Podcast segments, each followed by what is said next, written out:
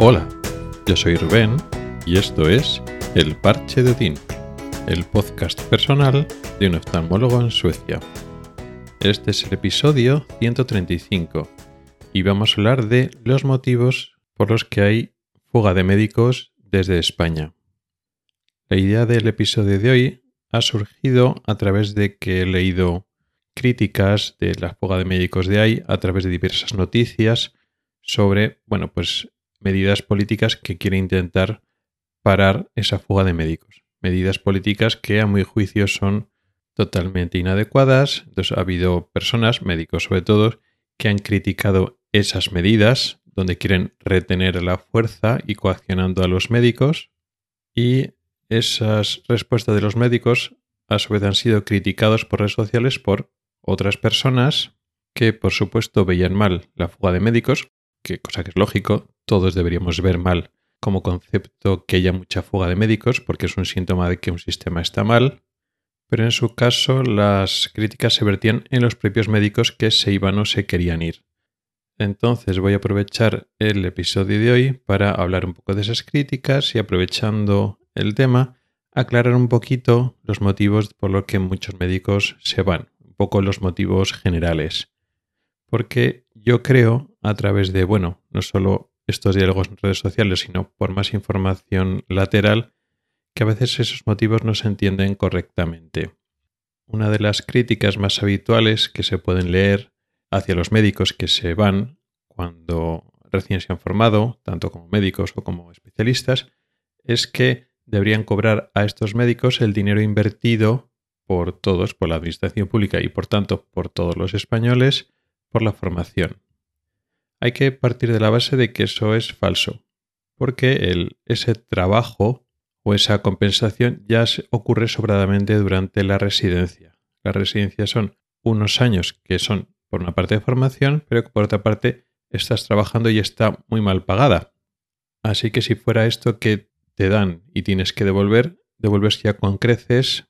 De hecho, pues muchos hospitales, las urgencias y muchos servicios se mantienen en gran parte gracias al trabajo de los residentes, que están muy mal pagados, y si los residentes desaparecieran de golpe, pues los servicios de urgencias y muchos servicios, muchas partes de especialidades, simplemente colapsarían y no podrían funcionar. Y ahí ya los residentes están obligados a cobrar muy por debajo de la responsabilidad que van cogiendo poco a poco pero saben que es un periodo de eso, de cuatro o de cinco años, y luego ya después pues tiene su título de médico y tiene más libertad para decidir sobre su futuro ya estando adecuadamente formados. Pero bueno, aunque fuera verdad, vamos a suponer que sí, que tú has invertido un tiempo, unos recursos en formar a una persona y que no es como el caso de los médicos, que durante la residencia ya hemos devuelto con creces ese dinero o esa inversión. Esto pasa también en otros sectores, en las empresas, también ocurre de que llegan personas, los formas en unos meses y luego esas personas deciden irse. Y entonces tenemos que pensar, obligar a esa persona, creo que estamos confundiendo un poco cómo funciona el modelo de trabajo, los derechos laborales o el sistema capitalista. Esto no es un sistema esclavista, esto es un sistema de derecho laboral. Y entonces en una empresa, si se te van, pues tendrás que hacer atractivo para que se queden. No les estás regalando una formación.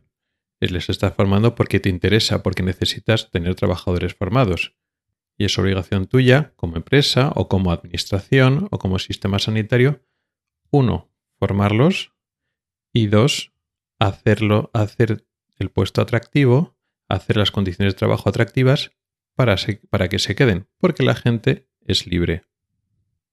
O dicho de otro modo, el hacer una inversión inicial una persona no justifica el maltrato profesional después. No te están regalando la formación por generosidad. Es una necesidad. La administración necesita médicos, lo mismo que las empresas necesitan trabajadores cualificados, con lo cual es el interés mutuo. Sin embargo, esto cada vez se entiende menos. Y es curioso que he leído propuestas de ese tipo de incumplir o menoscabar los eh, derechos de los trabajadores mucho desde el sector de la izquierda, desde los sectores políticos de la izquierda, que se supone que deberían respetar más a los trabajadores, pues están planteando normativas que obligan a permanecer unos años después de la residencia. ¿Qué es lo que van a conseguir? Pues nada, que los médicos se vayan antes de hacer la residencia. Fíjate qué fácil. De hecho, para adaptarte a ser médico fuera, en el extranjero, en cierta medida es más fácil antes de hacer la residencia que después de hacer la residencia. Otras críticas es aludiendo a que los médicos, la fuga de médicos se van por dinero, pues bueno, eh, es una respuesta despectiva, ¿no? Decir, pues que les aproveche, son unos mercenarios. Curiosamente, aquí también da un giro curioso porque he leído esas críticas de sectores de la derecha, de los perfiles liberales, cuando esperaba que esas críticas vinieran desde la izquierda. Entonces, claro, estamos hablando de personas, pues eso, liberales de derechas con doble moral, ¿no? Defienden un modelo capitalista, pero no. Pero los médicos tienen que ser un servicio de mucha calidad, pero con un sueldo de funcionarios mal pagados por el Estado. Y ya con esto de que estamos ya hablando del dinero, de que se van por dinero, es momento de irnos metiendo en por qué se fueron los médicos de España en el momento actual. Por supuesto, cada cual tiene su motivo, pero podemos hacer generalizaciones porque hay muchas cosas que tenemos en común todos los médicos que nos hemos ido de España. Puede dar la sensación de que solo por dinero y no, es un concepto erróneo. También es un concepto erróneo lo que cobra un médico en España. Es verdad que un médico especialista con las guardias consigue un sueldo mejor que otros trabajadores, sobre todo comparados con menos cualificación. Pero aquí estamos comparando un sueldo de trabajar de 35, 37 horas y media o 40 horas semanales pues con un trabajador pues que puede ser, por ejemplo, menos cualificado. Si tú comparas el sueldo de ese trabajador que trabaja esas horas con el sueldo de un médico, efectivamente hay una diferencia. El médico cobra más. Pero no estamos contando que el médico no está trabajando ese mismo número de horas. Estamos hablando de que trabaja con guardias y efectivamente el sueldo con guardias se redondea más.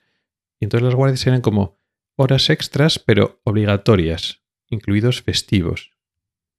También es cierto que muchos médicos trabajan en la privada, donde se cobra más, pero no muchísimo más realmente excepciones como, como todo, pero en general muchos médicos que trabajan en, la, en el ámbito privado tampoco es que se forren o se hagan de oro.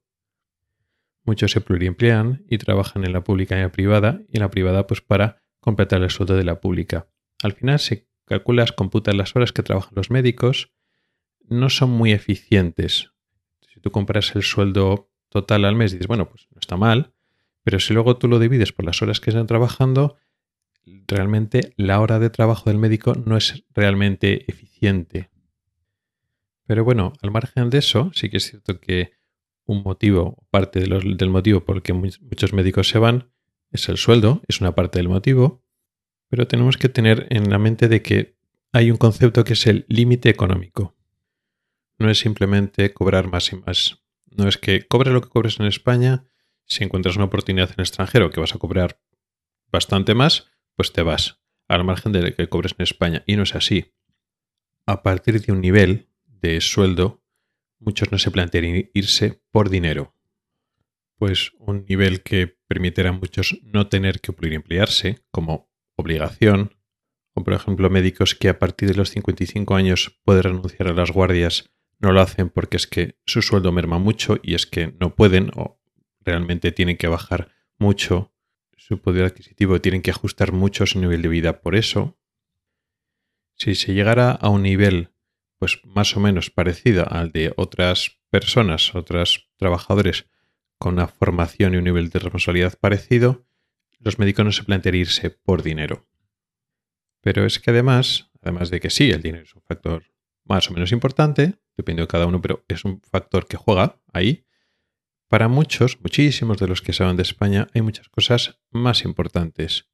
La precariedad laboral, no puedes negociar las condiciones, te presionan, tu criterio clínico de tu trabajo del tiempo por paciente, de no, de no doblar las citas, no se respeta para nada. Las comunidades autónomas no se hacen la competencia entre sí, para, bueno, pues si igual tú no te quieres ir de España, pero cierta movilidad tendrías, pues si hay falta de médicos, que no la hay, pero empieza a no ser tan fácil tener a todos los médicos que quieres de todas las especialidades, si hubiera un poco de competencia entre las comunidades autónomas, es bueno, pues no me voy al extranjero, pero me voy a otra comunidad autónoma, sigo estando en mi país, sigo estando cerca de mi familia. Y bueno, pues si en otra comunidad te ofrecen mejores condiciones, pero realmente no hay tanta diferencia. Como concepto general, aunque hay ciertas diferencias, pero en general en todas se tratan bastante mal. Parece que el concepto, hay una idea común de que, bueno, que no te muevas por España y que atiendas que te tienes que aguantar con lo que hay, que la situación es la que hay y no la puedes mejorar y no la puedes cambiar. Es un poco el concepto que parece que quieren que cale en los médicos. Y sí, por supuesto, parece que los médicos nos estamos quejando de cosas que le pasan a muchísima gente más. Lo de la precariedad, malas condiciones laborales, recibir presiones es lo normal en muchísimos sectores. Y así parece como que se entiende que te tienes que aguantar como todos. Y lo que hace es normalizarse. Y como muchos no, no pueden escapar, no pueden cambiar esa situación, pues entonces muchas personas no ven que otros que sí que pueden cambiar la situación lo hagan. Para un médico no es nada fácil irse, emigrar o irse a otro país. Algunos lo llaman mejor, otros peor. Hay gente, bueno, pues que tienen menos lazos familiares y que es más joven, tiene más espíritu aventurero y tiene más ganas de salir fuera que lo tiene más fácil. Pero mucha gente pues, le ha costado mucho sacrificio, pero lo pueden hacer. Como ya he dicho en otros episodios, normalizar una situación mala en cierta medida es colaborar, admitirlo como bueno. Nos dices que eso es bueno, pero bueno, protestas por redes sociales, o en tu casa, o en el bar, pero es lo que hay y ya está. Y es una forma de normalizarlo. Evidentemente, no todo el mundo puede renunciar a mantener ese sistema y salir de ese sistema.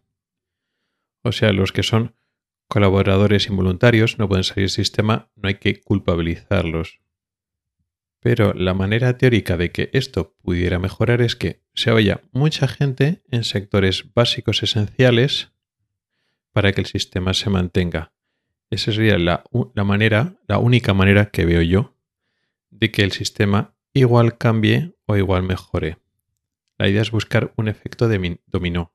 Si al final hay una crisis muy grande, muy gorda de falta de médicos, ahora no la hay, pero la habrá. Y lo de convalidar médicos de fuera, pues no lo susana. Quizás después de una crisis gorda cambien las condiciones. Y si eso es así, se puede producir un efecto de dominó y arrastrar a otros sectores. Aunque quizás este pensamiento de que una crisis en el sistema sanitario puede hacer cambiar las cosas, puede que esté pecando de optimista. Y esto es un poco lo que quería contaros hoy. Gracias por el tiempo que has dedicado a escucharme. Tienen las formas para contactar conmigo en las notas del programa. Nos oímos la próxima semana. Hasta el próximo episodio.